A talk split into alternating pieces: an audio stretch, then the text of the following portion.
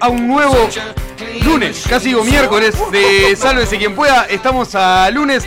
Gabriela, eh, ¿vas a hacer todo el programa de Tapaboca puesto?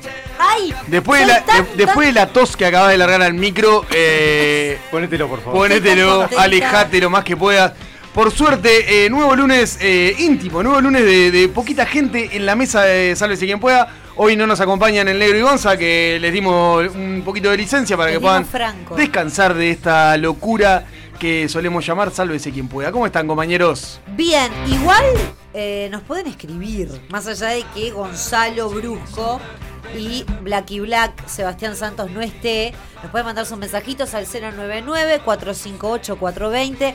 Estaré, excusez-moi, recibiendo cosas. ¿Qué, qué significa excusez-moi en, en francés? Discúlpeme. Discúlpeme. Bueno, no, no es tan, no es tan complicado. Excúseme, excusez-moi. ay, que- Ah, ahora saben. No, ahora tampoco, saben no, francés. pero es un Oh, tema de- de- No, está bien, yo le pongo voluntad, no tengo por qué saber qué significa eso. Cuatro años de francés. ¿Hiciste? Hiciste cuatro años En francés. en el liceo. Pará, ¿me puedes Ah, decir porque algo? vos sos. Pará, pará, pará, pará, pará, claro. Claro, claro, entiendo todo. Vos sos de la época en la cual en el liceo había francés. E inglés. ¿Cuándo dejó de pasar eso? Y en el, Pues en el 74. En el siglo, siglo Dictadura, XXI. No sé ni En idea. el siglo XXI. Eh, sí, ahí, eh, cerca de los 90, por ahí, ¿no? Dejó de haber eh, francés en los liceos. No sé, yo igual en los 90 estaba en el liceo todavía, pero bueno, no importa. ¿Seguro? Sí, sí. Estás hecho mierda entonces. ¡Ah! ¡Ah! ¡Lo dijo! Bueno, No, le, le decimos a nuestros oyentes que, que nada, estamos hablando sin saber, como solemos hacer en estas aperturas. sí. Eh, la más puta idea, la verdad, cuando, cuando dejó de ser. ¿Tenemos mensajitos, ¿Ya? ya, porque la gente dice, ¿rajaron a Gonzalo? Sí. Ya era hora. Efectivamente, ya era hora. Por ahora solamente no va a venir hoy, pero si esto funciona, Está en un proceso de desintoxicación, tratando de.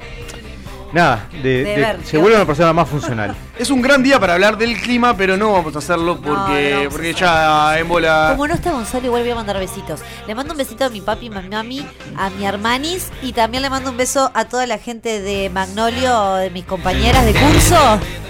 Eh, Es un, es un eh, curso, un curso. Gabriela. Gracias. Les mando Sí. besos. primero, primero, descontado. Eh, no está Gonzalo, pero te lo, te lo tengo que hacer yo, descontado. Que nos están escuchando los quiero, segundo, chicos. segundo, segundo. Eh, Porque me estoy preparando para ser cada día mejor. ¿Qué es un magazine de la tarde que manda saludos así? No, como, bueno, pues, pues, lo que quiero. Sí, yo Pará, quiero aprovechar también a mandarle saludos a, a los padres de Gaby, pobres.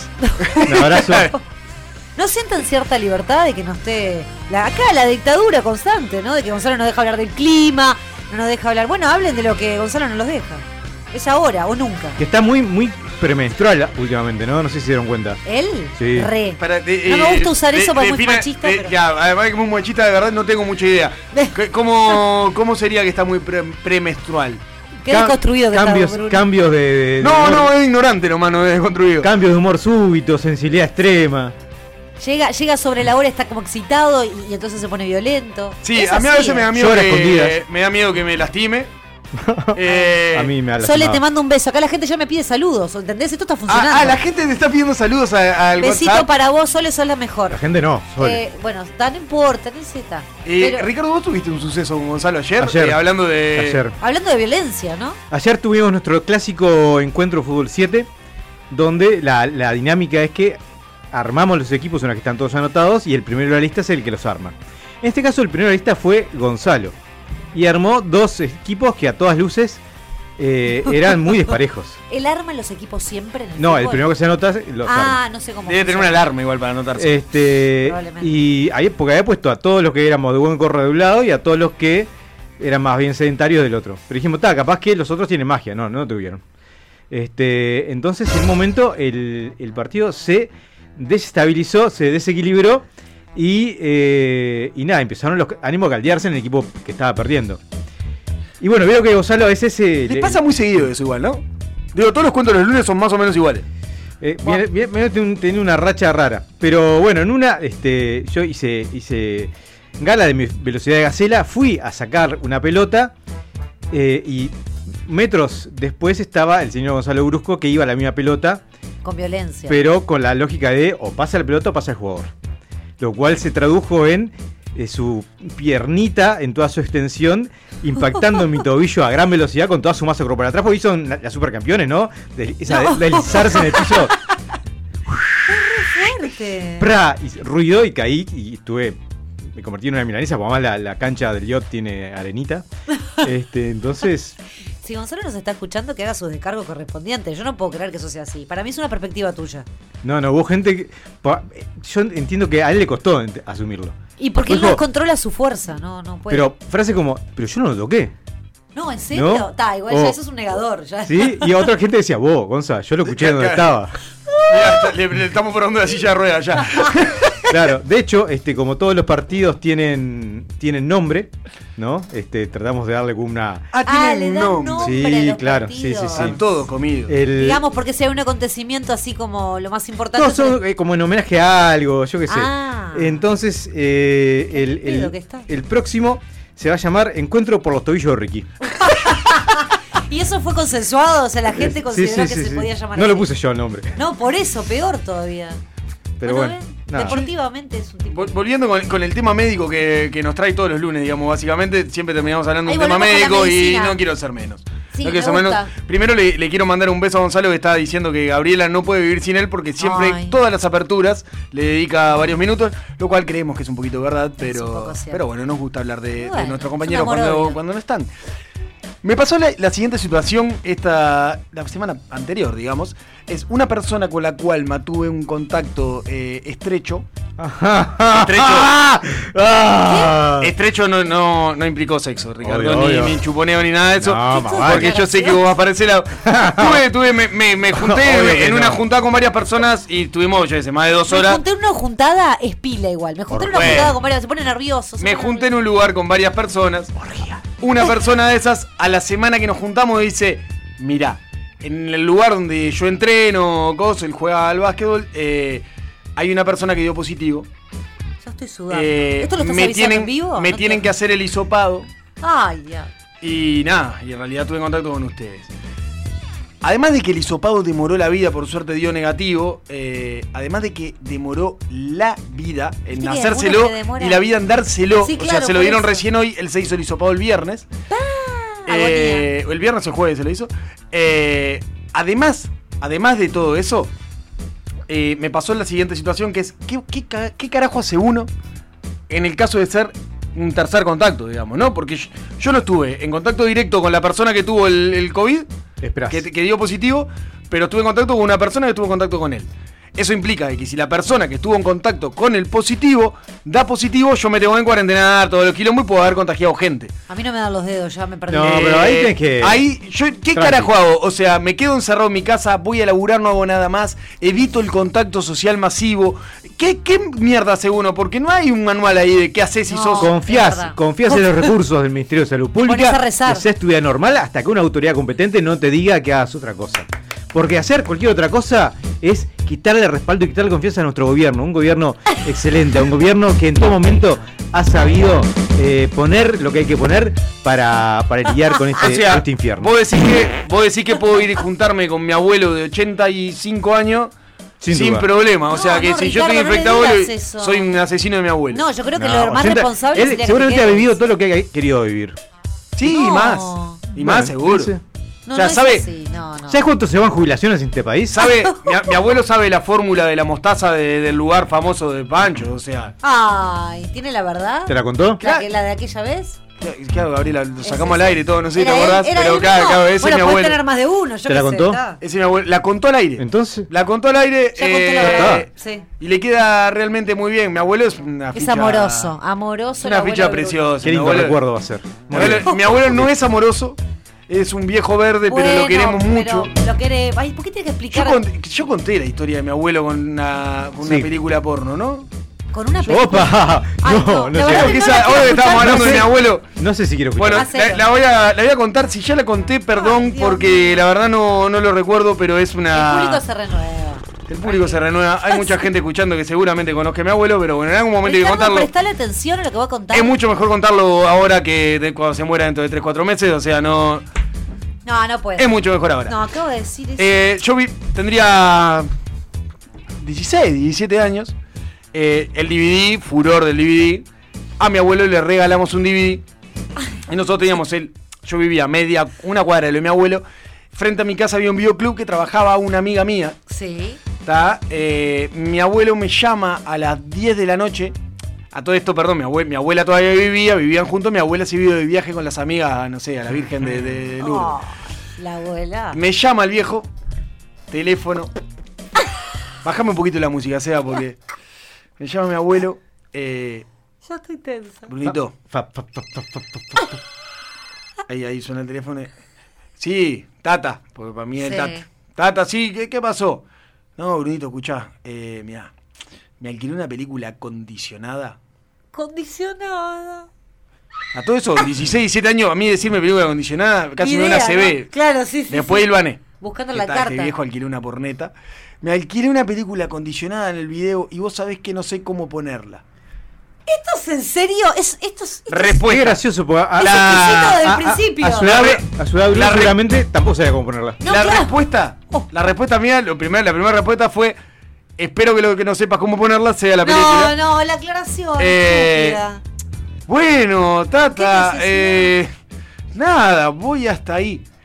¿En serio te ¿Cuándo? pidió vos? Sí. Nada, mi abuelo no le importa no. nada. Qué escrúpulo. Cuando llego, ¿no? Abro la puerta, llego y, y siento con mucho, mucho alarido, mucho quejido, ¿viste? Como, No, no, no. Eh, no, el viejo no se estaba muriendo. Eh, el alarido venía de la. Claro, quedó en el menú la película porno. Esto- ¿Viste, ¿Viste el DVD que tenía el menú? Digo, ahora se hace no sé cuánto, una persona no mira un DVD, pero tenía el menú, viste, que vos podías poner extras, no sé qué, ver la película. Y eso era un despelote de genitales, No, no. teta, toda una cosa de loco, viste, habían cosas que entraban y salía, todo en el menú, ¿eh? Como para que si el botija lo podía sin querer, en le reventara los ojos. en. Pará, ¿era una película con estructura narrativa o eran sobre Yo que escenas? sé, Ricardo, vos imaginate los nervios con lo que yo entré a mi abuelo. Miro eso, le digo, qué viejo hijo de puta. Miro para arriba de la mesita que tenía, él tiene como un, como un, ¡Basta! como una pieza, viste, así que tiene dos sillones. Sí. Y, y ahí es donde miraban la tele con mi abuela. Pañuelito, cosas. pañuelito. Que solo miraban la tele. Aceite Pero bebé. Eh, mucho esto. y veo una pastillita azul. ¡Ah! Ay, Iba como dale. estaba de ganso hasta matarlo. No, me hice el pelotudo, miro para abajo, me hago el pelotudo, le digo, "Ay, mira, pa, acá. Le puse bounce y me voy a la mierda, chao. Me fui al carajo.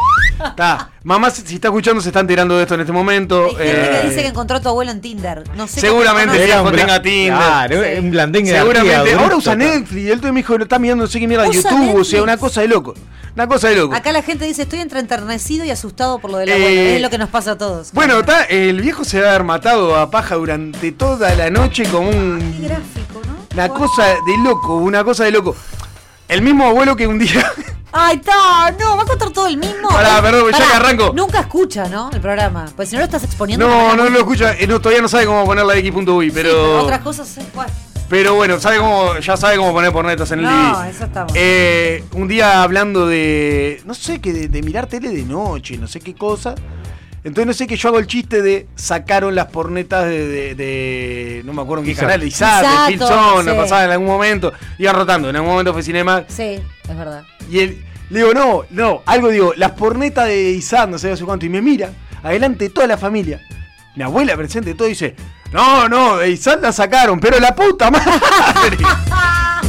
Toda la data tenía. El viejo pasó los 70 y fue como ¿cómo que se, se convirtió en un adolescente Pocho, Pocho, el nombre es El como abuelo difícil. Pocho, eh, amo. amo. Eh, no, una ficha, una Igual ficha me, hermosa. me, me Hay muchas cosas que hay que hablar de tierno que si, si la abuela no se quejaba era porque en gran medida ¿Por qué la abuela no se este, quejaba? yo creo que reconocía es sí viejo conmigo ya está Claro, yo creo que había un momento que ya eso no, no existía, dormían en camas separadas, ya en una Pero época. la impunidad de, de abuelo Pocho de llamarte y decirte, vení que estoy poniendo una A él- película. él no le importa nada. Fabuloso. Fabuloso. Absolutamente nada. Eso es lo que tienen los viejos, tienen la impunidad de la ancianitud. O sea, es el mismo que hace comentarios, eh, el diabético y insulino dependiente y hace comentarios sobre que se parte la jeta comiendo, no toma insulina, no sé qué, y mira a mi pareja, tipo, y dice, mira, mira, mira cómo las hago calentar a mi madre y a mi tía. Y las sabe saltar, o sea, nada, no le importa nada. No el, le tipo, importa nada, el tipo vive su vida con una felicidad de campeonato. ¿Vos no miraste nunca porno en DVD? En divino. Además, mi amiga era la, la que estaba en el video. yo tampoco, Vos imaginate, después cuando fui le pregunté a mi amiga a Manu, le digo, oh, negra, eh, vino mi abuela, quiere una porneta. Sí, sí, vino el pocho, quiere una porneta. No, no, no. El mundo En sabía. el barrio, va el cerro como un pueblo interior, o sea, todo el mundo se entera de todo. Es una, una chanchada lo del viejo. Acá hay otros abuelos que también se llaman Pocho. Quiero que aclares qué Pocho, me parece que hay muchos abuelos Pocho. Eh, bueno, no, el abuelo de Bruno, chicos. El abuelo. Pocho de Bruno, del Claro. cerro, el gordo, El le gordo. decimos de muchas formas. El Pocho del cerro tiene que haber uno solo, no puede Hay haber varios pochos en el cerro. Hay ¿En muchos nombres raros y le terminan de siempre en algún momento le terminan diciendo pocho. Bueno, sí. Igual Ricardo seguro que tuvo que haber mirado pornografía en DVD. En Porque no había otra cosa antes. No, ¿qué no? Estaba los VHS, hay un VHS que. En VHS te Transparente. Bueno, no, tenés razón, en VHS. Y él como, como. Pero da vergüenza ir a buscarlo. Bueno, el negro contó que la primera película porno alquiler. Era el VHS que tenía en casa. Él uno solo. Claro. Y le dabas a ese. Todo craquelado el VHS. Ay, qué asco. Eh, Está, está, basta. Escuchá, pero Le das al tracking. el, el negro contó que la primera vez que alquiló una película porno Sí, lo llevó la madre. lo llevó la Eh, madre. Una, una campeona. Una exquisitez de lo que hablamos. en el- Creo que fue. En un desprendete, un en desprendete, entrevista con el negro. El negro declaró que la madre le había llevado a alquilar una Fuertísimo. porno. Por suerte, hoy en día eh, la tecnología ha llegado a un punto en el cual eh, no tenemos que pasar por esa situación incómoda de, de ir a alquilar Y una más que te quede en el historial, no va a pasar. O tener alquilado el, o sea, el canal en, en el cable El canal y que el ca- Uh. todo el mundo que viene a tu casa ve dónde tenés la porno. Seguro alguien me dice se pueden bloquear y eso no tengo idea cómo. Claro, Eh, No, no me ha sucedido.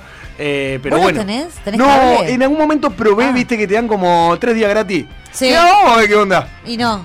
Aburrido. Claro. Ah, no, llegaste a tener tres días Sí, aburrido. Ay, Tenerlo siempre- quise. Porque no pasa nada más que, que, que, que tengan Bueno, sexo. lo que pasa Pero nada, una Un partido, tramita, un- una cosa más como cachondita. un- Bueno, yo pensé que había más más. calidad igual. sí. Depende. O sea que yo creo que depende del modelo de película. Si son películas que no son con un hilo, hilo narrativo, te aburre fácil. Son simplemente escenas de tipo que entran y pap, pap, pap, pap. Este, ahora, si hay una Sí. historia, si es este. Si quedás colgados al final de la hija o la hermana. Claro. Sí, ahí puede ser. Bueno. No, pero podía ser, porque Claro. viste que son todos como entramados. Las tortugas Pero pintas. nada, es como, como eso. Por suerte la, la tecnología no, nos ha permitido poder eh, tener eh, nuevas formas sin tener que quedar pegado con todo el barrio ni la persona que trabaja en el videoclub. Y bueno, por eso brindamos y pasamos al primer segmento de este Sálvese quien pueda de día lunes.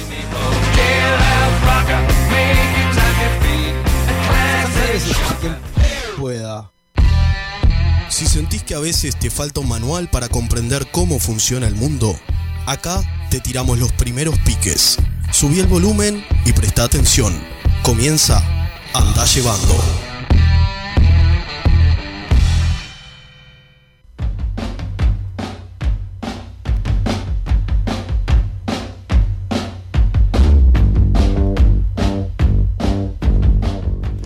Porque vos lo pediste, volvió Andá Llevando. Este resumen de noticias que te trae lo más importante de la semana para que no tengas que pasar horas leyendo diarios y puedas dedicarle más tiempo a consumir drogas y ahogarte en el consumismo, que son de las pocas cosas que nos va dejando el 2020. Comenzamos con una historia de finales que mezcla tristeza y alegría. Poco a poco se va apagando la luz de una persona que supo iluminar al mundo, llevando risas y diversión a todos los rincones del mundo. Tanto por sus propuestas disparatadas como por su apariencia de orangután con problemas de adicciones.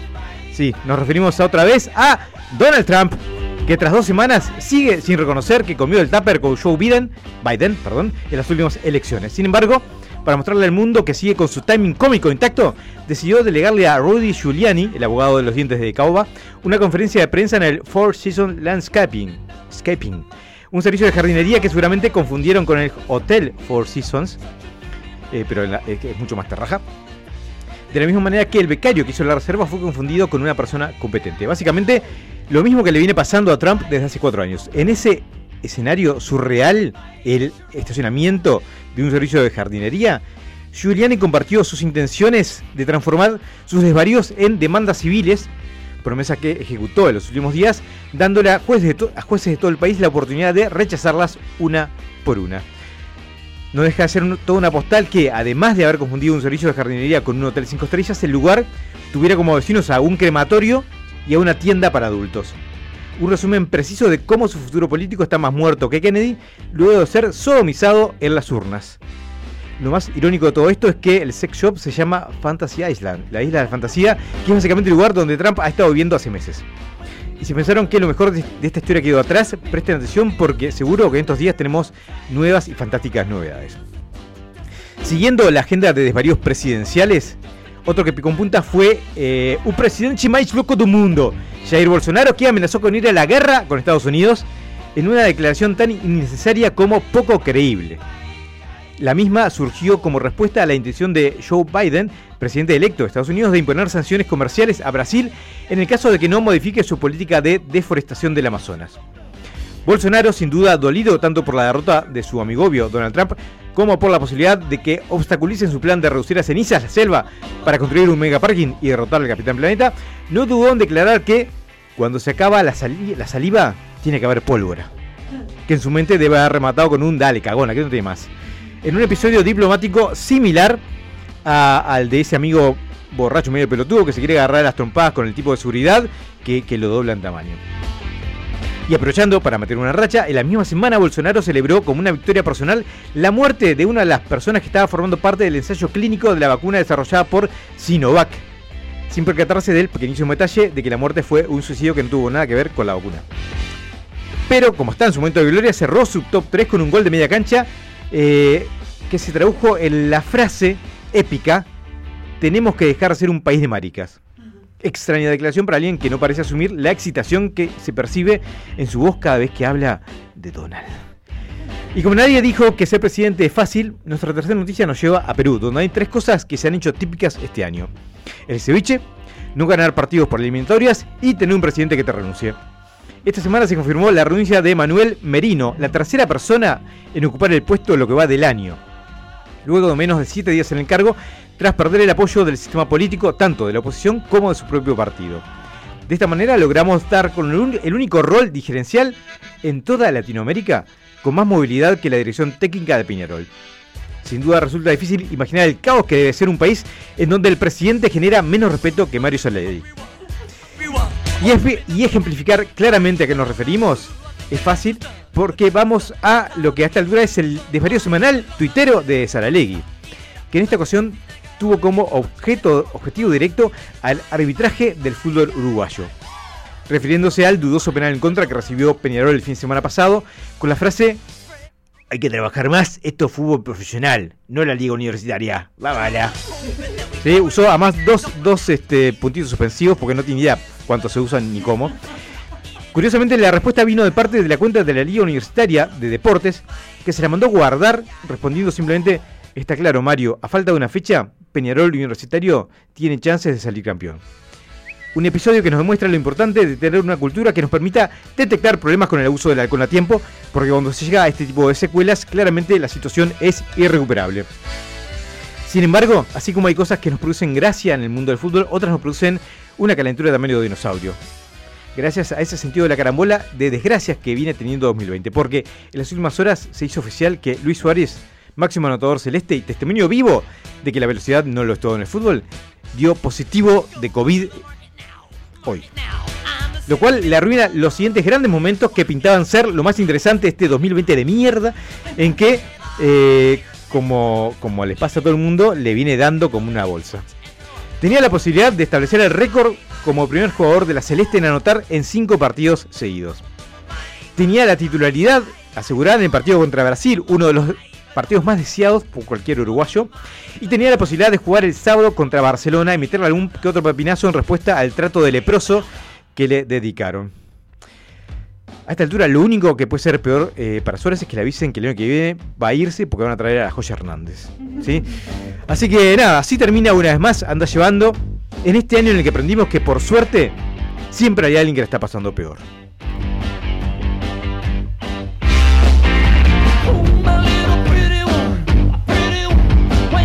Un programa que pega fuerte.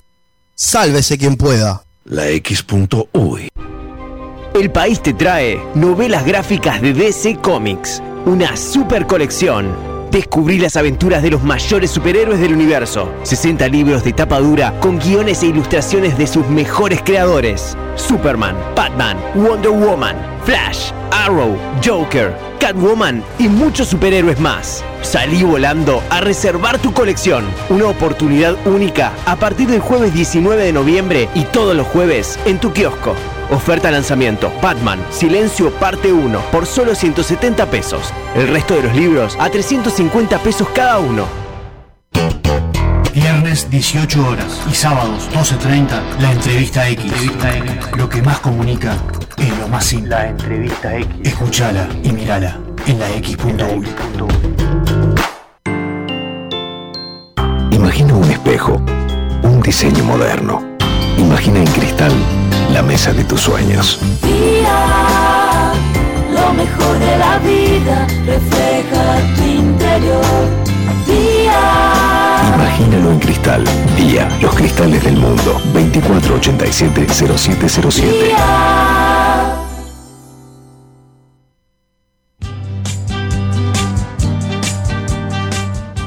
Los tragos, los habanos y los estampados de leopardo invaden la X. Sabroso. El Lounge X. Lunes 18 horas por la X.UI. Con Michelle Peyronel. Yo no creo que me lo pierda. Hay que escuchar la X. Verdadera cultura independiente. Pura, pura, pura vida. Pura vida. Estoy hablando con. Mira cómo estoy, mira cómo estoy. Pura vida. Kick out the jams, motherfuckers. Pura vida. La X Pancho Louis. Pura vida. ¿Cómo dices? Pura vida. Ojo con eso, eso.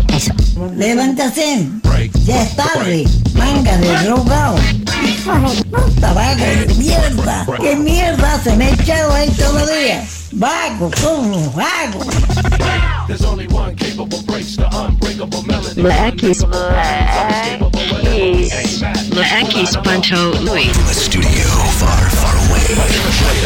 For those listeners who didn't feel that, we just had another one, baby. Sí, señorita. La X.uy. Pura vida. Sálvese quien pueda. Una porquería, pero tampoco hay tanto hasta ahora. Sentate en un lugar cómodo y agárrate fuerte, porque vamos a sacudir las frágiles bases de tu conocimiento. Comienza Desasnate en Sálvese quien pueda.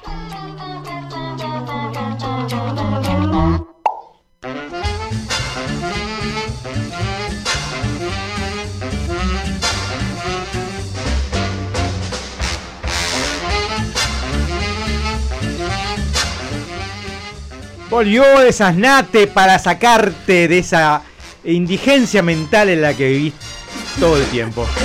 Ricky Show hoy. Hoy, eh, una parte, una parte. Y yo. Pero ¿saben qué? Voy a cantar una canción.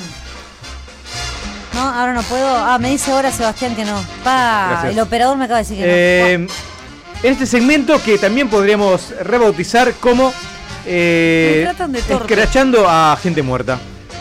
Eh, te gusta, te gusta difamar gente. Te, te fascina romper eh, símbolos en. Pero no es mi este culpa, hubo, segmento. hubo- yo hay- este justo este contenido lo venía probando hace un tiempo y justo uno de, las- de los integrantes se murió hace, un- hace unos meses, y, pero no es mi culpa, yo no lo maté. no. No, no sé, es raro, porque siempre que preparas algo es como.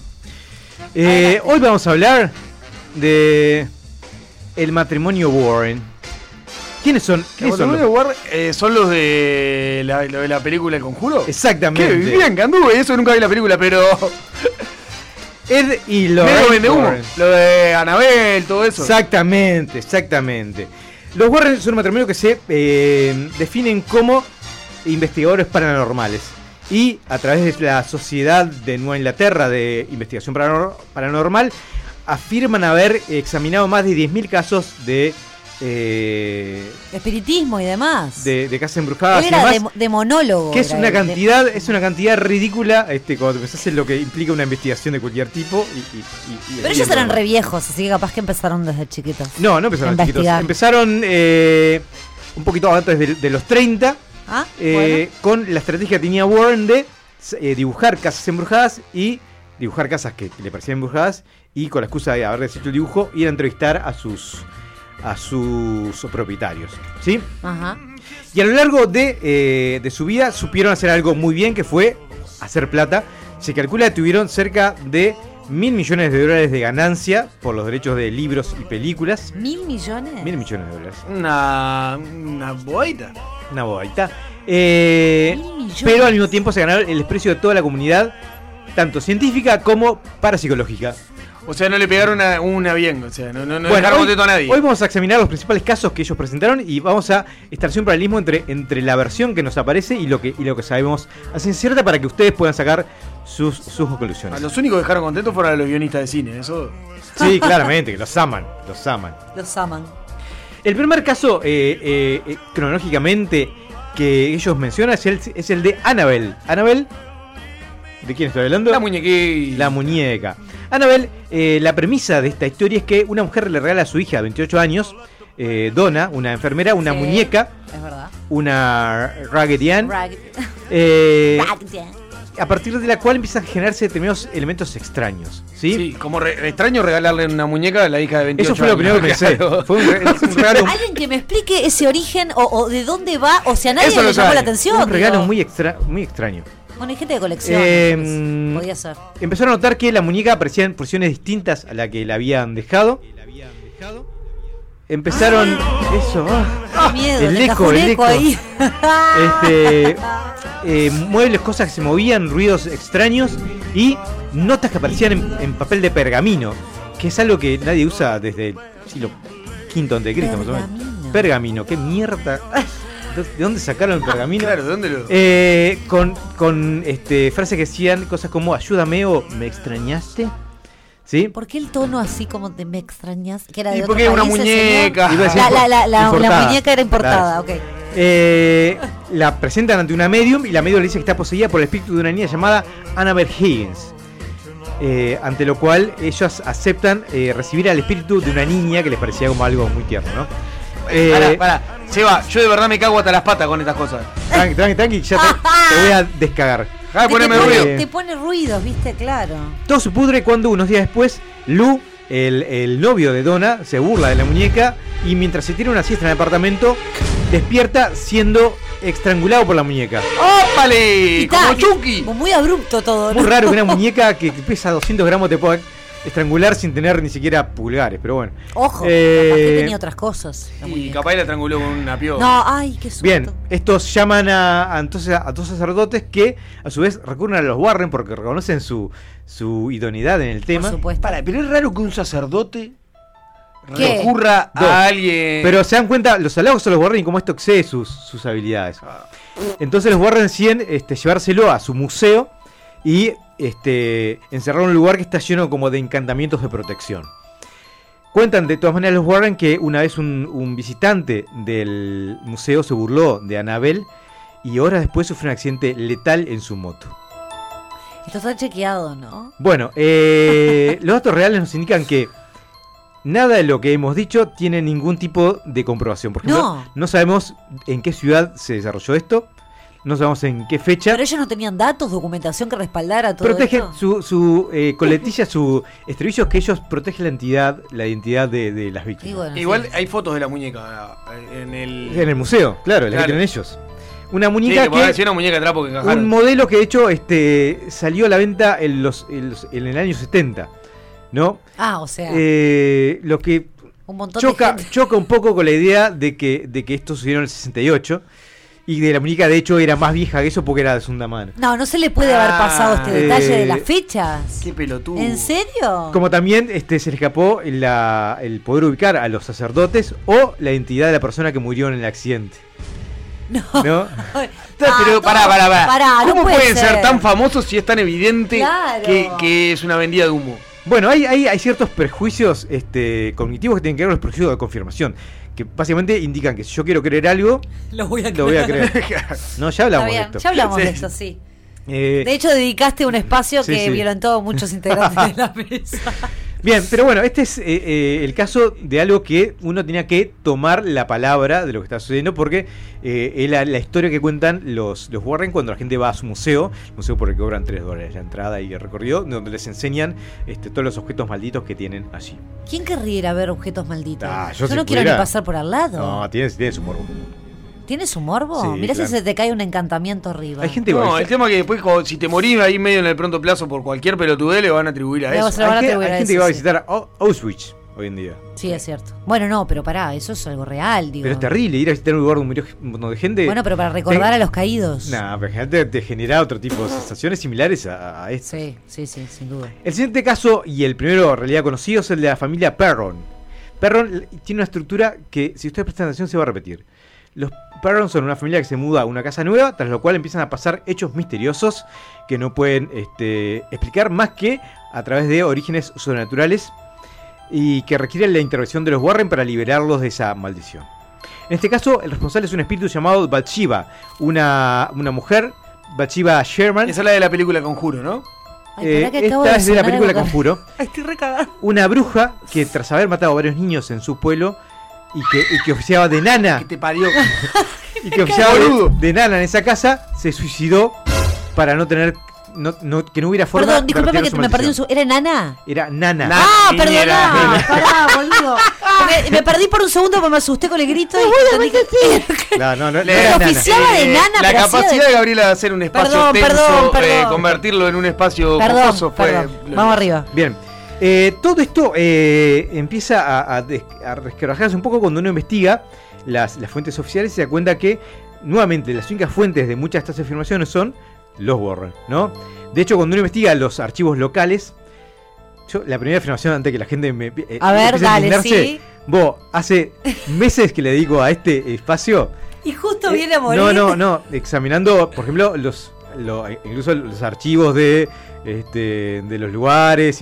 ¿En serio? eh, vi, no sé, 200 horas de videos. vi- Hubo estudio para, para- como esta. para- Me gusta sí. que lo aclares, Ricardo, porque hay que valorar el trabajo acá, ¿eh? Este, nada. ¿Escuchaste, Bruno? Sí, claro. No, no. A ver, si tuviéramos más tiempo, comenta- comentaríamos todo lo que hay, no como las pruebas en realidad que hay en la mayoría de los sitios son repeticiones del mismo argumento que se replican, se replican en otra, en otro lugar, pero ninguno hace ca- prácticamente énfasis en lo que son los registros oficiales, que muestran que eh, Williams fue una mujer, de hecho, muy religiosa, eh, cuyos, de- que tuvo cuatro hijos, tres de los cuales murieron antes de los siete años, y uno que vivió hasta edad avanzada y tuvo familia, tuvo hijos, tuvo nietos, y una, y una vida perfectamente normal nunca fue acusada de nada y de hecho, este, cosa llamativa para una mujer que se supone que fue enterrada, que fue acusada de brujería, fue enterrada en el cementerio local. Que eso no, se, no- no Este, debería de haber sido así en el caso de que eh, fuera no, acusada. Claro, sin ningún tipo de mención judicial, sin ningún tipo de mención en su, en su epitafio, ni... ni Y los hijos, lo que murieron, no tienen nada que ver. Lo- los hijos entran dentro de la estadística normal de la época, es Una gripe Claro, y fuiste. claro. Chao, claro. Eh, murió a, 73 a, a los 73 años de muerte natural, no se suicidó. Eh, en su testamento, de hecho, le dejó dinero a su hijo y la casa para que la alquilaran, para que con el dinero su nieto pudiera estudiar y que cuando cumpliera 21 años pudiera hacerse con ella para tener donde vivir. No, una, claro, claramente una nada que ver con el. Este, y además vivía a cierta distancia del lugar donde, donde afirman que, que vivió realmente. ¿No? Este, de hecho hay una foto, no, no hay fotos de, de Bathsheba Williams, la única foto que hay fue una que surgió, empezó a circular en internet este, cuando se estaba por estrenar el conjuro y que muestra a una mujer que este, claramente en esa época es muy difícil que puede ser Bathsheba porque es una mujer joven y la época responde a cuando Bathsheba estaba cerca de la edad de su muerte, cerca de los 70. Es imposible entonces. Entonces, no es ella. este, no, claro, parece una mujer así como que está sola en el medio del campo con una mirada perdida, una cosa terrible. ¡guau! Nada, Pero no. Nada. Dejémoslas este- descansar en paz, por favor. Eh, el caso quizás más famoso que se relaciona con, con- con los Warren, eh, no más famoso de los Warren, sino en relación a ellos, es el caso de la mansión de Amityville. ¿No? Una, un- Ah. un, hecho de que se hicieron 17 películas hasta la fecha. 17 películas, Sí. yo vi dos nomás, ¿qué pasó? La primera, bueno, la iguales. primera del ¿no? 79, ¿no? Sí, Hubo la- una con Brian sí. Reynolds, este, etcétera, etcétera. Ryan Reynolds. De hecho, en el, en el Conjuro 2 se menciona el caso de Amityville. Yo imagino que no habrán hecho su versión porque los derechos creo que están en manos de otra gente. ¿Por qué? Porque de hecho es una historia que no escribieron los, eh, los Warren. Los Warren, decíamos, sí hicieron mucha plata con libros sobre sus historias. ¿no? Este, ellos no le cobraban por sus servicios a la gente, pero se forraban con, la, con los libros Con- que, sí, con las historias esas que armaban. Eh, la diferencia con otros casos es que eh, parece que los tipos, el, el- el ma- el matrimonio fue una tarde a la, a la casa y dijeron, esta es, pa, pa, pa, y, y a, a partir de ahí escribieron toda su versión de lo que sucedió en Amityville y cómo se relacionó con su familia, con la familia, a lo cual la familia, esta gente dice, vos, Vinieron una tarde, nos preguntaron qué había pasado, le contamos un poco y se fueron. O sea, eran, eran mucho mejores escritores que eh, investigadores paranormales. En principio, porque eventualmente ni siquiera, eh, de hecho, ni siquiera escribían ellos las historias. Está bueno, pero entonces esta historia sí sucedió. Por Bueno, más que después los el caso de es fueron- una casa a la cual eh, un tipo, Ronald de Feo, un joven con problemas de drogadicción, eh, mata a su familia con un rifle, a, a sus cuatro hermanos y sus padres, y eh, alegando que las vo- unas voces or- le ordenaban que, que- que lo hiciera. Un año después, el matrimonio Lutz eh, se muda a esa casa y 28 días después la abandona. Eh, Abruptamente. abruptamente luego de experimentar una serie de sucesos sobrenaturales. ¿Sí? En medio de esto hay un cura que afirma haber tratado de bendecir la casa, pero haber recibido una voz que lo expulsó y nunca quiso volver allí. ¿Sí? Eh, el problema es que cuando uno analiza el registro de todo lo que pasó, se da cuenta de muchas cosas que se cuentan en este, en este hecho no tiene registros oficiales, ¿no? Los Claro. Warren vivieron en la época que era muy difícil comprobarlo. Hoy en día internet lo hace mucho más fácil. Pero Sí, no hay obvio. registros de las visitas policiales que ellos registran, que se sucedieron. Eh, las huellas de la nieve que se mencionan son un periodo donde no nevó en la ciudad. Eh, diversas partes de la casa que supuestamente se habían este, quemado o dañado siguen con sus elementos eh, originales. Ah. El cura plantea que únicamente se comunicó por teléfono con ellos, ¿no? Y lo más cercano a un testimonio posterior es una silueta de una persona que eh, apareció en un programa este, de estos sensacionalistas que de los 80, presentándose como el, el- cura y diciendo que todo eso era, era verdad.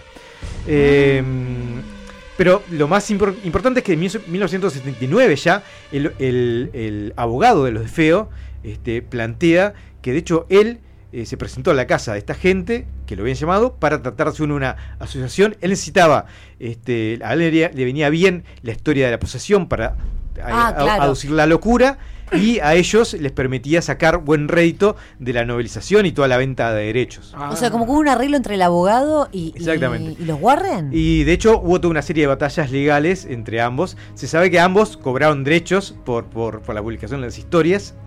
¿El Por lo- abogado también? Por lo cual se ve, y claramente está, está definido que había una relación comercial entre, Unos aviones los entre ellos. Sí, Ah, los Lutz dice que, que no, que en realidad lo que hay en las novelas tienen como un color, pero pasó, la cosa pasó, este, y que, y que nada, y que el, el tipo se ofrecieron a trabajar con él porque eh, entendían que era lo que lo- la forma de, de exculpar a, a alguien que era, que era inocente. El abogado dice, no, eh, Ah. este, esta gente quería hacer plata y la hizo, de hecho, en cantidades interesantes. Y, y- y, digamos, los detalles de la película no son tan así. No, bueno, eso que te decía, en realidad no se sostiene mucho lo que pasó con, la- con las pruebas este, reales y comprobables de lo que sucedió. De hecho, en el 86, el Ronald de Feo, que sigue vivo porque tiene 6 cadenas, per- seis cadena- cadenas de 25 años consecutivas, planteó lo mismo que decía el abogado. Me dijo, el abogado me dijo que le siguiera la corriente, que con esa defensa podíamos este, nada, tener una, una pena por locura más, más leve. Más leve, No claro. pasó, se la comió doblada. Pero bueno. ¿Sí? Sí, sí, 25, 6 cadenas Ah, de bien, 25 está, años. ¿no?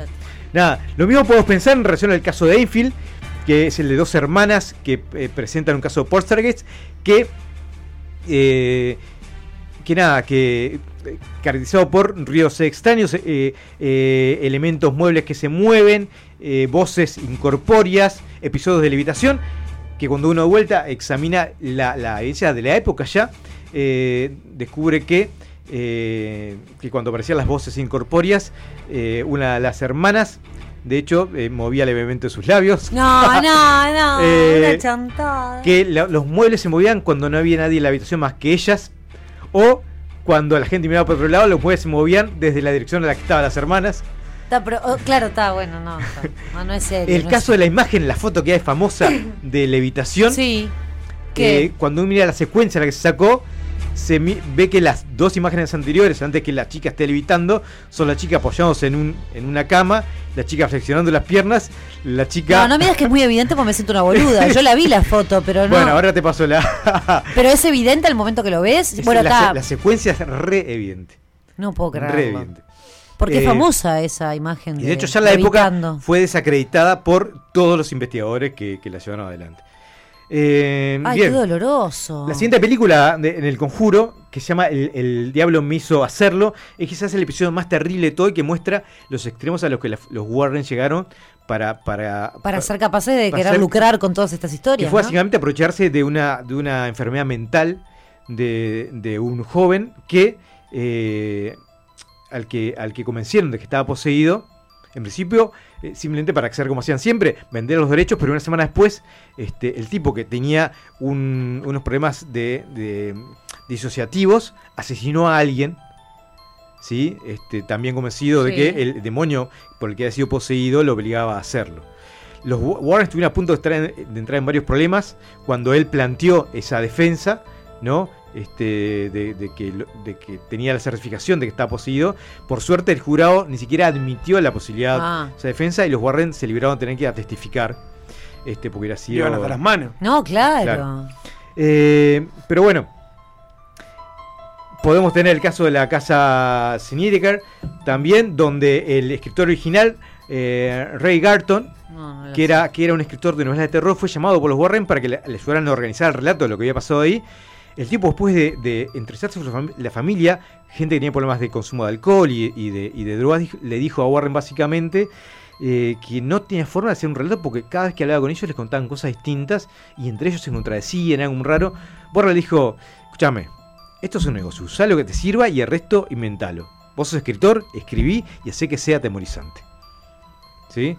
¿En serio? Ay, estoy como destruida. Porque Eh, bueno, había toda una cosa alrededor, pero de ahí a que haya pruebas Y, de que... y el elemento, el caso quizás, para ir cerrando este, este espacio, más claro de, de- de cómo todos los que están involucrados en esto en gran medida tienen claro este, eh, sobre qué se sostiene, fue el caso de Gerard Brittle, que fue un escritor de, de algunas, de dos novelas de los Warren, que cuando se escribió El Conjuro, eh, le hizo una demanda a la Warner por usar su material eh, en, la, en la escritura de, de- de la película. Ante lo cual eh, la Warner dijo, no, perdón, pero estos son hechos reales. Este, no- Claro. Los hechos reales no tienen derechos. A lo cual Gerard Brittle dijo, bueno, si los hechos reales, vamos a, a un juicio y tú vas a tener que demostrar que esto sucedió. Y el tipo ya Ante sabe lo cual que... la Warner dijo, bueno, está bien, arreglamos. ¡No! Y arreglaron por fuera de, de tribunales. Aplausos y más aplausos hicieron millonadas de dinero con esta... Eh, nada, entonces, ¿por qué, por qué me parecía interesante terminar el siglo de con esto? Porque habla de, de cómo es muy, es mucho- muy fácil creer lo que uno quiere creer y negarse a, a- a usar un mínimo de criterio crítico, valga la redundancia. Y esto que nos pasó con los Warren nos pasa en política, nos pasa en las relaciones familiares, nos pasa un montón de cosas donde a veces lo que queremos creer es mucho más fuerte que las evidencias que nos, que nos tiran la, la puerta abajo. O porque no las buscamos también, ¿no? Porque vos estuviste en una investigación bastante fuerte en donde encontraste todo esto. Y donde encontré que las cosas que, que se usan para defender son el mismo argumento que se repite en todos lados. Y pocas veces se recurre a, a- las fuentes que estaría bueno recurrir, que es la gente que directamente estuvo involucrada y las cosas que claro. realmente este, nos pueden demostrar qué es lo que sucedió. Entonces, nada, este. No, yo eh, estoy destruida, cerrada, Ricardo. Ya está, todo Nada, este, manden comentarios, eh, puteadas o, o- o abrazos y eh, esperemos que les haya servido para desasnarse, aunque sea un poquito.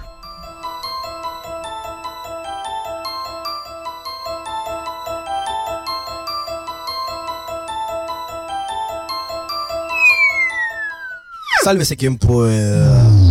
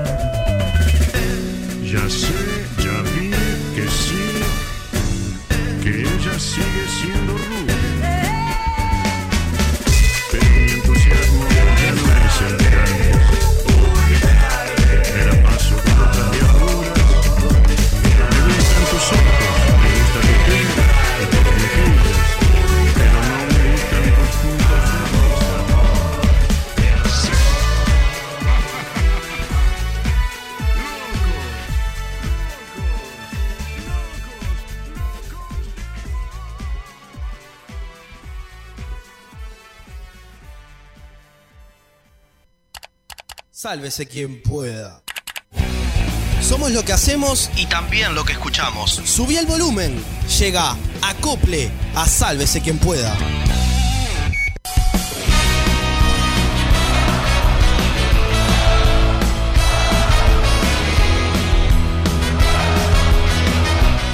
La Vela fue la primera banda que realmente me marcó en mi adolescencia. La Vela es una de las primeras bandas uruguayas que conocí cuando tenía 6-7 años y en realidad cierto cariño que le tengo porque me acuerdo de escucharla cuando éramos chicos con mi hermano, con mis primas, con mi tía. Es una banda que conocí cuando tendría 8 o 10 años aproximadamente.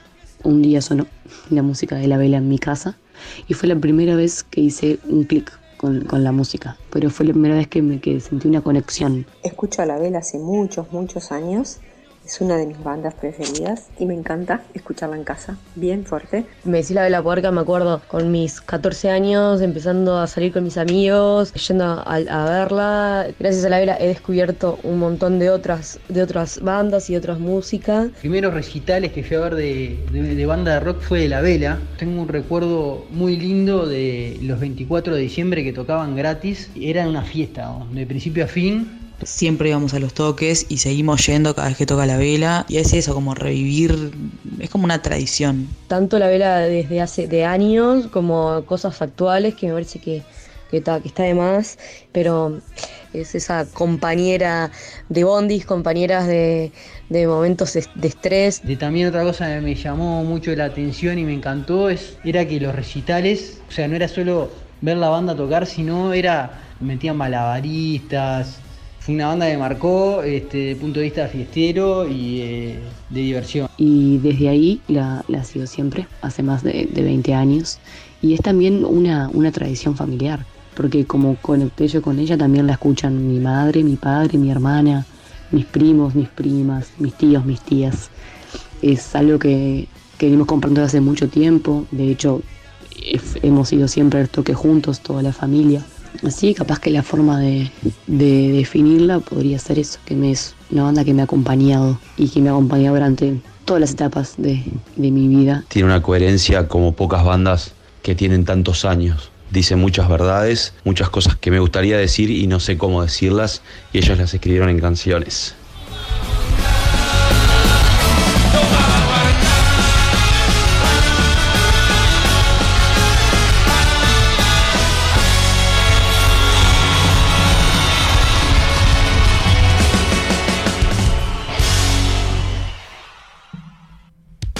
Bienvenidos y bienvenidas a un nuevo acople en este momento y por ser el último acople de este ciclo y quizás el último acople, vamos a hablar de una banda nacional, vamos a hablar de La Vela Puerca como quedó claro en el audio que, pasamos a continuación.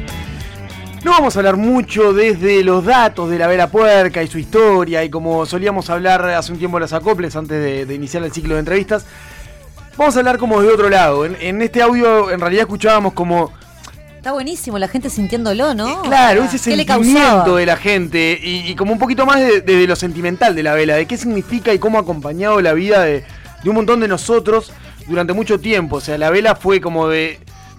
Creo que es la banda que, que ha trascendido eh, fronteras eh, primero a nivel nacional, después la siguió bastante más a gustar y hoy en día el Cuarteto de Nos son como la banda que transciende más las fronteras, pero la vela fue la precursora de todo eso.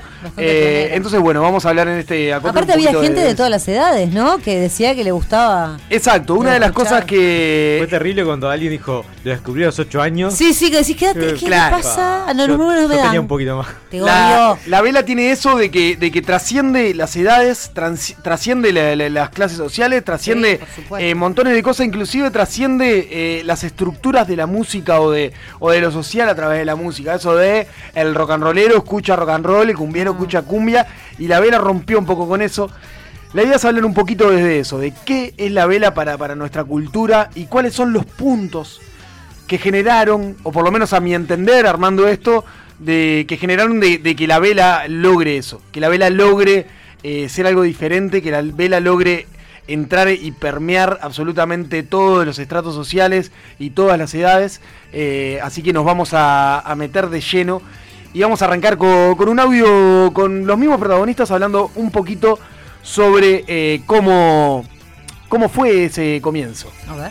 La verdad éramos todos, la gran mayoría éramos amigos de, de- de la adolescencia, ¿no? De, de las ratas del liceo y de las maquinitas y este, de ahí del barrio, ¿no? Y, la verdad que nadie tocaba nada, no tocábamos, siempre jodemos decir, no tocábamos ni el timbre, ¿no? Pero, pero nada, nació de, de- esa inocencia, de en un momento ponerse a, tocar algún instrumento y así se fue como poco dando todo, ¿no? Pero estaba convencido que eso es lo que quería hacer.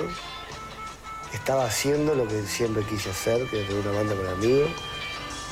Y me estaba haciendo cargo también de una historia, que en verdad mi sueño era sacar un disco con una banda de rock con mis amigos. Y ahí ya estaba.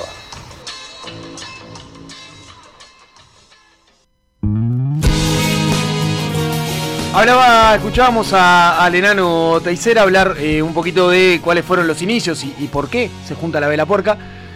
La vela porca mantiene esa característica que hasta hoy en día, por lo menos a mí me pasa, no sé si a ustedes les sucede o si la han visto en el escenario eh, últimamente.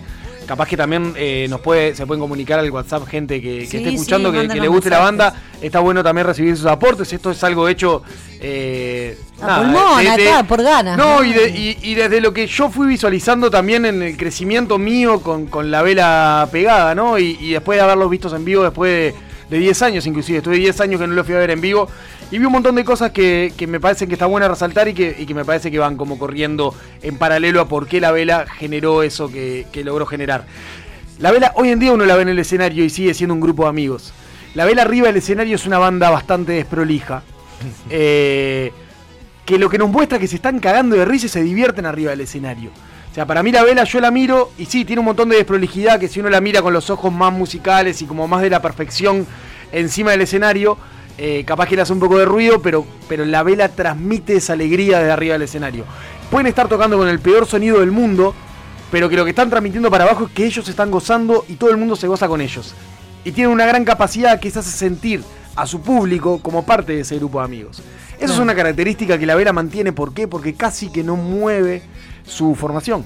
O sea, la vela ha movido muy poco su formación. De hecho, el cambio más importante que han tenido fue cambiar a, su baterista en algún momento, a- que era eh, Lucas. Lo cambiaron por Pepe Canedo, que era el baterista del Peyote Asesino.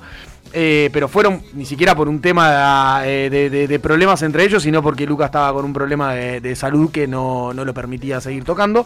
Pero casi su formación no se mueve. Ese grupo de amigos que, que se forma en 1995, o sea, sigue siendo exactamente igual. Que habla bien de ellos, ¿no? Porque tantas bandas que se han disuelto Sí, en este es que tiempo. yo lo que pensaba es que lo interesante es que surgió primero como un grupo de amigos Sí, sin duda. y luego se convirtió en una banda. Eso, Distinto de muchas otras, ¿no? este, es, es bien interesante y estaba viendo en, en Wikipedia Ah. que, que, claro, eh, destacaron en el- el- un concurso en control remoto, ese, ese programa de Canal 10 dirigido por eh, Carbone.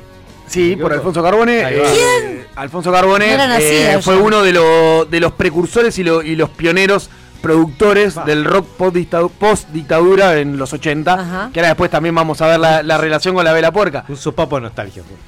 Eh, lo que sucede con la, con la vela es en 1995, en 19 sí, 1995, en realidad estaba el, el ¿cómo es?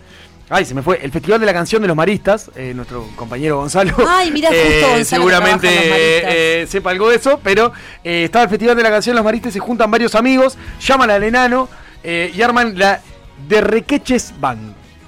O sea, era una banda de, gente, de, de amigos que se juntaron ahí como vamos a armar algo para esto. Se juntaron, lo armaron, tocaron ahí y lo que hacen es deciden empezar como a juntarse, ensayar y hacer cosas para en eh, diciembre, el 24 de diciembre de 1995, juntarse eh, en la calle a, tocar. Eh, hacer su primer toque, el primer show de la Vela Puerca, fue el 24 de diciembre de 1995, eh, lo cual ahora vamos a ver escuchando el siguiente audio, que, bueno, es algo que, perduró y que terminó siendo como un poquito tradición. En, la esquina de la casa de, de Nico en Mandril, había un bar. Este, fuimos y le dijimos si no nos mm, si no nos prestaban el enchufe, como decimos siempre históricamente, si nos prestaban el enchufe para, para hacer un recital, el, el contrafestejo de una Navidad, este, quisimos hacer un día y eso fue un- una cosa muy loca y muy desfachatada, muy inconsciente también, ¿no? casi adolescentes. Pues se, ter- o sea, se transformó como una especie de, de misa, digamos, ¿no? De una ceremonia de, festejar eh, el cumpleaños de la banda todos los años. Ahí entró la historia también de, de que la entrada era un juguete, este, que cada uno trajera un juguete viejo o lo que sea. Este, y eso duró durante 10 años y fue mutando también, ¿no? Este, primero fue ahí en el mismo, en el mismo bar El Tigre, en la calle.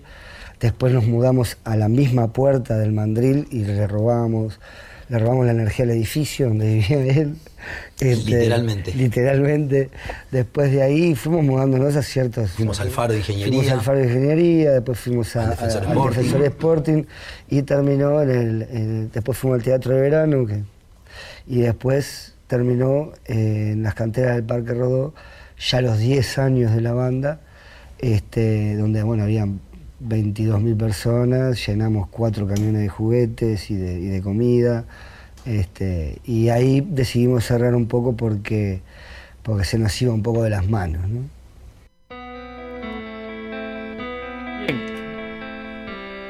Bien, esto de que hablábamos recién, ¿no? De, de ese día, eh, ese 24 de diciembre de 1995, donde la Vela hace su primera presentación, donde hay ese, ese toque, de hecho eh, lo tienen todo filmado, un amigo de ellos lo filmó. Eh, se ha utilizado parte de ese toque como, como material audiovisual en, su, en sus shows. Eh, la Vera arranca sin saber mucho, sin, sin poder tocar mucho, con un enano tocando la batería y cantando a la vez.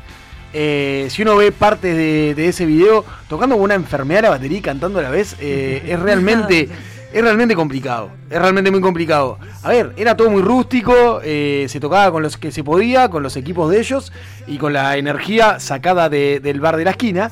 Eh, la Vera Porca logró nuclear a todo un barrio, o a por lo menos a toda la juventud de un barrio en ese lugar. ¿Qué fue lo que sucedió luego? Todos los 24 de diciembre, durante 10 años, la vela festejaba su cumpleaños. Y acá tenemos otro punto por el cual eh, la vela genera como esa empatía y ese sentimiento de pertenencia de su público. El ritual. Eh, las bandas eh, muchas veces se manejan mucho por los rituales. La vela puerca mantiene el ritual de juntarse o mantuvo durante 10 años el ritual de tocar para sus fans y festejar el cumpleaños con su gente durante 10 años. A uno, festejar el cumpleaños con la banda a la cual a uno le gusta, lo hace sentirse parte de eso. O sea, Sí, lo hace como, como generar determinado sentimiento. Sí, claro, en, en cualquier grupo los- lo, lo simbólico tiene, tiene, Tiene otro un peso, tiene otro fundacional valor, y- sí. Que, es, que es clave. Esa, esa mística dada por eso eh, es realmente genial. Llegaron a meter 22.000 personas en una cantera del Parque Rodó. Totalmente gratis. En realidad gratis no lo que hacían era llevaban un alimento no perecedero, juguetes, eh, lo cual luego se distribuía y, y se repartía en los lugares que, que ellos ya tenían pautado sí, y se necesitaba. eh, pero la gente iba, de hecho, si escuchábamos el audio del principio, nuestro amigo Charlie comentaba de, de esos shows que él pudo llegar a ir. Era realmente una locura de gente. eh, y que la gente y, y quedaba gente afuera de, de los Sí, lugares por, claro. por la cantidad de gente que era y era una demencia al punto que eso se les terminó yendo de control y si mal no recuerdo se termina suspendiendo y no lo hacen más por un, por un par de torres de parlante que se caen porque la gente se terminó colando y eso eh, se le fue un poco de las Sí, se manos descontroló, claro. está. pero lo que generó eso fue ese ritual. Fue el todos los 24 de diciembre sabemos que vamos a ver a la vela y vamos a festejar el cumpleaños con ellos. Y eso te hace partícipe de la banda. Eso te hace partícipe mucho más allá de las personas que están arriba del escenario o del show que se esté dando en paralelo a eso. Eh, eso es lo que, lo que genera. Después de ese primer toque, eh, el enano se va a España, eh, se va de viaje a España por un viaje de, placer. Él se va de viaje, vuelve en 1996 con la idea fija de, de tocar con la vela puerca, de armar una banda y con la idea fija de grabar un disco con sus amigos, que es lo que escuchábamos en el, en el primer audio. Eh, en ese momento el enano lo primero que dice es yo está todo bien, pero o canto o toco la batería. Claro. El enano queda cantando y eh, llaman a, a Lucas, que Lucas arranca la batería, un batero que venía de tener una banda de jazz y lo que le da a la vela en realidad es un, un poquito de, de- de profesionalismo que la vela no venía teniendo. Eh, un loco que llevaba perfecto el, metrónomo y, que tenía una batería que, que realmente le aportaba una belleza a la banda que, que le, venía, le venía faltando. Luego de la tanda, vamos a, seguir un poquito más con esto y a ver los puntos que nos faltan para ver cómo la de la porca se transforma en el ícono que es hoy en día a nivel nacional. libres huyen para un bar a tratar de salvar la conciencia y todas las olas castigan se convierte en violencia. Tiki-taka radiofónico. Sálvese quien pueda. Entra en la X.UI. Descubre nuestro ecléctico menú de programas y con un fácil registro, escucha o descarga todo lo que quieras. La X.UI.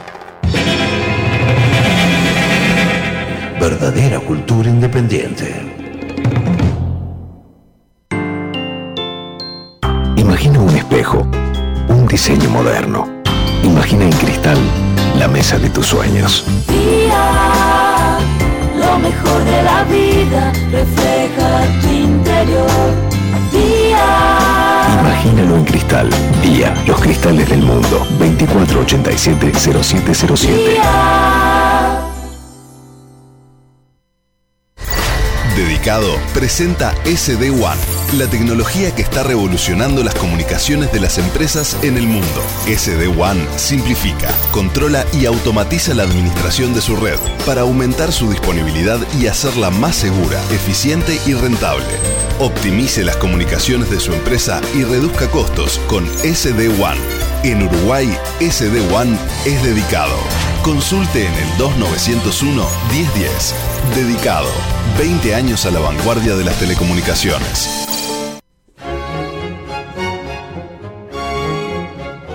La X se complace en anunciar. Queridos gregorianos, en este día de civilización radial quiero anunciarles que el mártir Peperino Pómoro estará junto a ustedes y con tu espíritu. Fabio Alberti y sus personajes. Hola, soy Cotino Siglia, boluda total. Y bueno, quiero anunciarles a todos, ay qué nervios, que este año 2020 voy a estar en X Radio. Es la X, boluda. Estar en la X, eh, en la X eh, por radio, ¿no? Búscalos en la X.UI. Verdadera cultura independiente. Seamos más. Seamos más que aquellos que quieren que seamos menos. Seamos más que el olvido, que la indiferencia, que la intolerancia. Seamos más que el silencio, más que un montón de mentiras repetidas. Seamos más las que no pararán de buscar la verdad. Seamos la voz de otros. Seamos más que solo nosotros. La diaria. Seamos más que un diario. Suscríbete. El que no cambia todo, no cambia nada. E- e- X. Cultura independiente. Sálvese quien pueda. Y no te vamos a mentir que somos tu mejor opción de los lunes y miércoles de noche.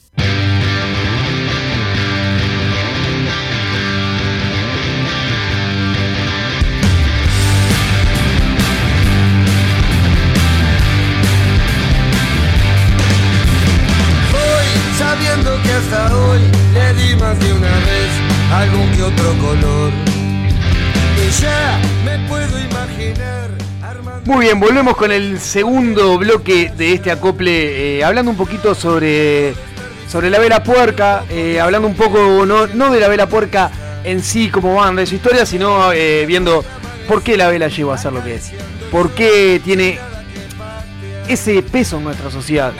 Eh, una de las cosas que, que a mí me llama la atención, y ahora nuestra oyente Sole nos acaba de mandar un video de, de un niño cantando una canción de la vela puerca, eh, a mí me llama muchísimo Para la no verme atención. más específicamente. Me llama mucho la atención cómo eh, la vela va pas uno va a los toques de la vela y sigue habiendo gurises de 15, 16, 17, 18 años, cuando en realidad nosotros que nosotros lo empezamos a escuchar siendo bastante niños y como va, va pasando de generación en generación, uno va a la vela y siempre ve gente joven. es como que es una banda que va siempre está con una vigencia está vigente, sí, que es increíble y si uno habla con un pibe de 15 años te dice, "Oh, el disco descarado de la vela que fue el primero que sacaron eh, eh, en el 96", o sea, está de más y, y sigue como manteniendo una vigencia que, que es realmente admirable. Sí. Nos metemos un poquito más en el tercer audio, que vamos a ver otro punto de por qué eh, creo que la vela logró tener como esa fuerza.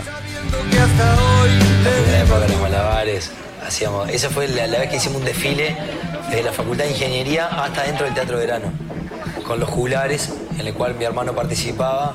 Justo yo en aquel entonces formaba parte de un grupo de malabaristas, los juglares, y nada, y pintaba que nos podíamos ir todos juntos de fiesta porque éramos amigos. Y fue uno de los grandes precursores de, la- de las primeras incursiones de otra eh, expresión artística adentro de lo que era la vela puerca, ¿no? Y después tenías a- al gato, que era toda la parte de los chinchín, del candombe. Siempre nos encontramos con la Hubiese de la Vela.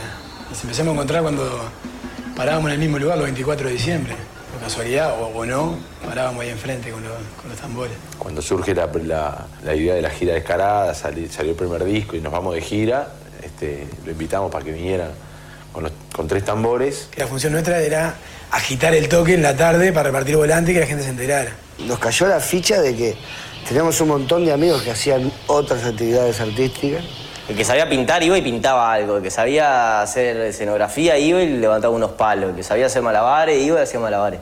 Una, una característica de la vela puerca, incluir montones de amigos y hermanarlos inmediatamente, convertirlos en hermanos y llevárselos a todo lado donde podamos. Uno de los recuerdos que tengo en un, en un teatro de verano, que estaba el teatro de verano apagado y yo ya estaba en la batería, o sea, íbamos a empezar de alguna forma. Todo por arriba del teatro de verano, los malabares con fuego. De noche era como una, una caravana de malabares con fuego de noche. Y había una señal de ellos, a la cuenta de tres, bajaban los, los fuegos y empezábamos nosotros. Y generaba una sorpresa en la gente que estaba mirando para atrás y ¡tra! que de repente la banda de adelante ya toda montada y tocando.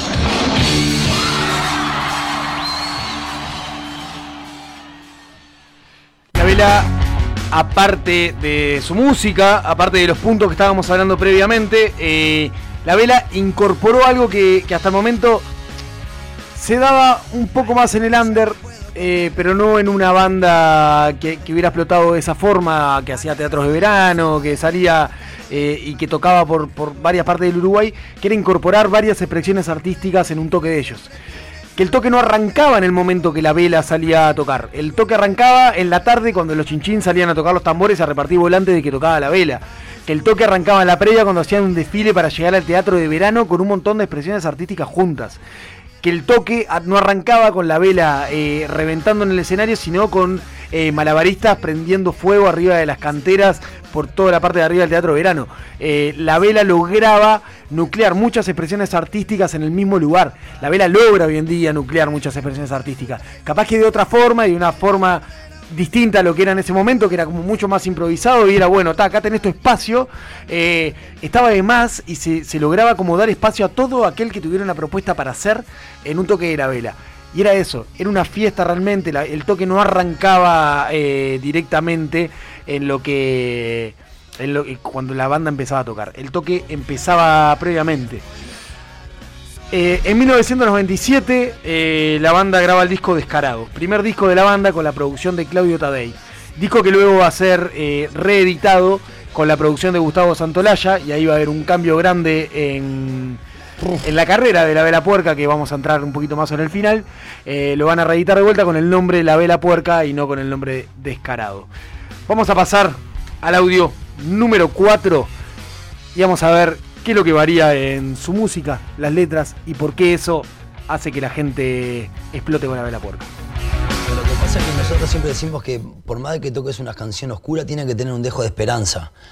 Y en las bandas que había post dictadura era normal que se viviera toda esa oscuridad, ¿no? Que por ahí este, transmitían bandas como Los Traidores, como La Tabaré, como La Chancha. No había tantos espacios, entonces más bien era un- una cosa de, de roña, de rabia. Y gracias a que ellos se comieron todo ese garrón, nosotros pudimos ver el rock desde otro lugar. Y, me acuerdo de llegar a Atenas y ver a la abuela Coca tocando y ver a la gente agitando y bailando.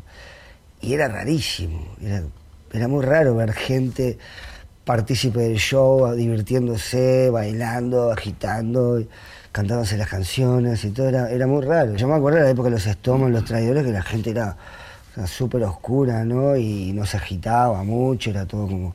Había mucha, mucha represión en la salida de la dictadura también. Si bien había venido la democracia en el 85, quedó como un resabio bastante fuerte que eran ellos los que vivían esa, en esa juventud, como Casanova, este, como Gabriel Pelufo, con todo, que seguían haciendo, habiendo racias y salías por la calle y se, te llevaban para adentro, aunque estaba la, la- la democracia, seguía habiendo todas esas cosas. Entonces, ta, era como otro mensaje. Orientar es la patria, la tumba, con libertad o con gloria, Igual igual, van a van a morir, no hay solución, Montevideo muere. Así era el rock en los 80. Y después venimos nosotros, también tuvo mucho que ver lo que fue el desembarco del 92 de Mano Negra, ¿no?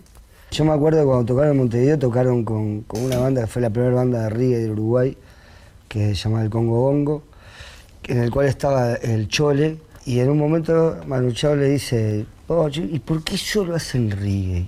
¿Y por qué no mezclan un poco? Y ahí nace la abuela Coca, que fue, por lo menos para nosotros, como eh, un poco de la luz de decir, pa, mirá, Esto se es. puede hacer esto, la gente se puede divertir, podemos hacer como una historia de, de desestructurar esa cosa, como decís, introspectiva, oscura, seria, de, de compromiso, así, y déjate joder, vamos a divertirnos un poco, si esto es música, son canciones. Este, y, y bueno, por eso, por lo menos en el Uruguay yo recuerdo eso, yo creo que lo hizo en muchos países de Latinoamérica porque se nota la influencia desde México a, Creo que nosotros también de lo que nos hemos contagiado, más allá de la música y la letra, fue de la actitud que tenían para desarrollar su arte. Este, eso es algo que siempre nos influenció, ¿no? Por ahí.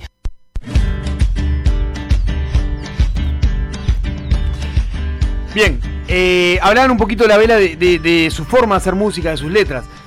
Eh, allá por el 2017, cuando arrancó Sábese quien pueda, eh, hicimos una, una columna y estuvimos hablando del rock por dictadura, eh, en el cual hablábamos de ese Montevideo oscuro. Sí, De- totalmente. de Lo esa- que dijo fue tal cual. sí. Exacto, esa, esa música que uno la escuchaba y te- o la, la escucha hoy en día y lo pone. Sombría, sí. de Lo pone en un. Montevideo heavy. Como que había en- mucha cosa reprimida, aguantada, con ganas de liberarse. Eso, o sea, la Cierto. frase que, que dice el enano de, de Traidores, eh, o sea, de- de- del disco Montevideo Agoniza, del, del tema Montevideo Agoniza, es, es una locura y eso es lo que refleja lo que era el rock de los 80. Sí.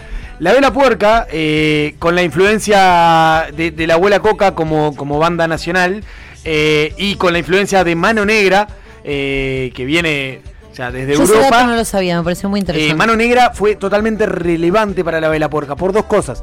La primera es hacer fusión de un montón de música. Si uno escucha la vela, tiene ska, reggae, rock, pop, tiene un montón de, de música dentro de, de- de su género, un montón de género dentro de su música, perdón. Eh, Mano Negra lo que le trae es eso, que cuenta ahí el cuento de lo que le dice Manu Chao a- a- al Chole, y ahí es que nace la abuela Coca. Y la vela puerca, al ver que eso era posible, em- eh, la abuela Coca, la vela puerca, eh, empieza a ver, cuando ve que eso es posible, empieza como a hacer eso y a querer hacer eso y a generar alegría en la gente, o sea, música alegre, música que la gente pueda bailar, pueda hacer poco, pueda agitar y eso creo que lo genera la vela, pero hay una cosa que no se pierde, que son las letras crudas, las letras que hablan de, de la realidad, las letras que dice la verdad y una lírica del enano para escribir que es realmente admirable. Sea, tiene una poética para escribir que está muy buena y que en realidad nos está diciendo montones de crudezas, capaz que eh, teniendo que escuchar varias veces para poder entender lo que viene haciendo.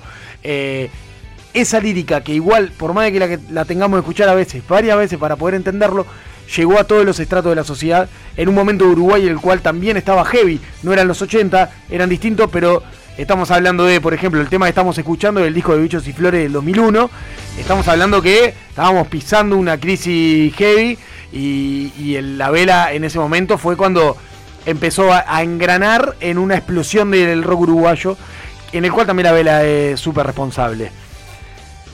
Eh, en el 2001 la vela graba el disco de Bichos y Flores y ahí es cuando realmente explota. Pero la vela tuvo un momento en el cual se tuvo que lanzar y se tuvo que largar y salir del público uruguayo para, para buscar otro público, porque acá realmente tenemos un mercado bastante chico. Si uno quiere vivir de la música o, de algunas otras cosas, tiene que buscar un público más grande. La vela cruza el charco, va para Argentina y es el audio que vamos a escuchar a continuación. En Uruguay en esa época teníamos la fortuna de poder tocar en un teatro de verano para 5.000 personas.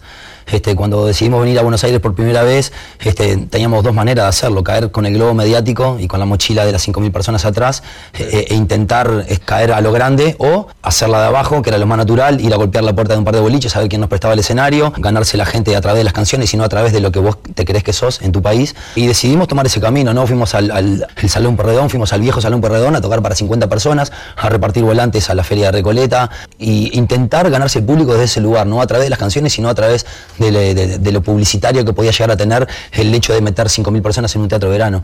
Este, eso nos hizo tener un crecimiento creíble para nosotros mismos y fundamentalmente para la gente. Entre todos intentar hacer que, que el rock uruguayo se conozca. Por una cuestión también de que yo creo que debemos ser la primera banda que se tiró realmente a jugársela, a tratar de vivir o sobrevivir de, de la música, ¿no?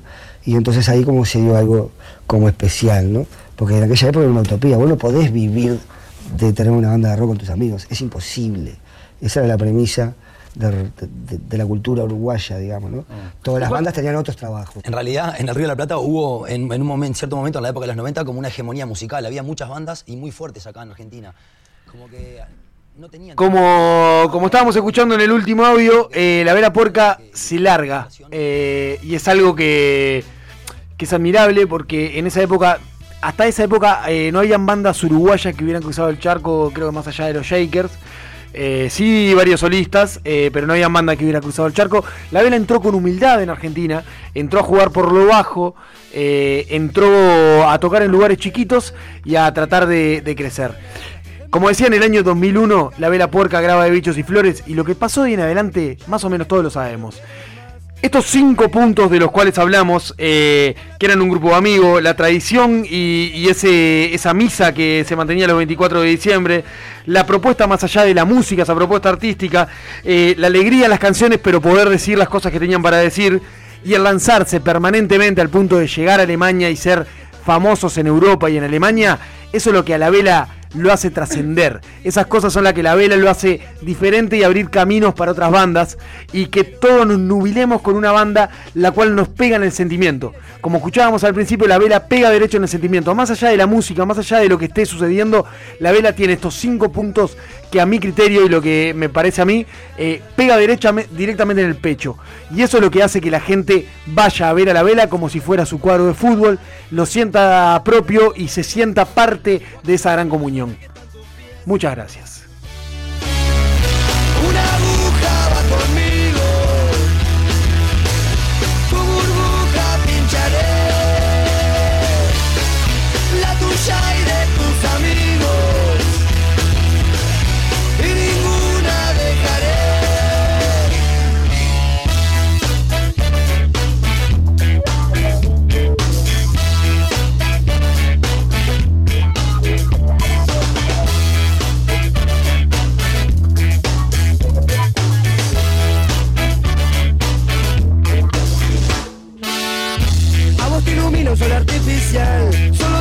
Lo que es material. ¿Cuánto de tu vicio vas a perder hoy? Junto a tu ceguera que es muy natural. La calle te mira y se ríe de ti, sabe que algún día te la va a cobrar. Vos seguís pensando solo en ser feliz, siempre estando ajeno a todo lo demás. Solo te preocupa lo que quieras ver, tu mundo se reduce a lo que vos jugás. Y no ves que a este mundo jodido ya le sale pus Y vos estás fregado fuera y dentro de él ¿O acaso ya no ves sobre qué están tus pies? Una aguja va conmigo. Tu burbuja pincharé